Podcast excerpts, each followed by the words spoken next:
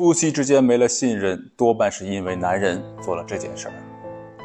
很多男人觉得妻子为什么突然不信任自己了呢？可是信任是突然消失的吗？当然不是。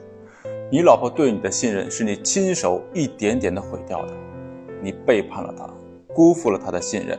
你本应该诚恳的认错，好好弥补对她的伤害，珍惜她给你改过自新的机会。一个男人做错了就应该承担代价，可是你呢？妻子说了你两句，你反而倒打一耙，继续伤害她。你真觉得你老婆什么都不知道？她真的不敢离开你吗？她只是在拼命的忍。为了家，为了这个孩子，她宁愿自己受委屈，也要保全这个家。结果你呢？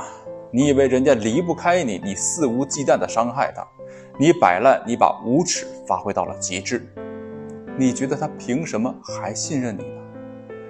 你要明白，夫妻之间最大的伤害就是隐瞒和欺骗；夫妻之间最大的残忍就是反复欺骗那个一直相信你并且真的为你好的人。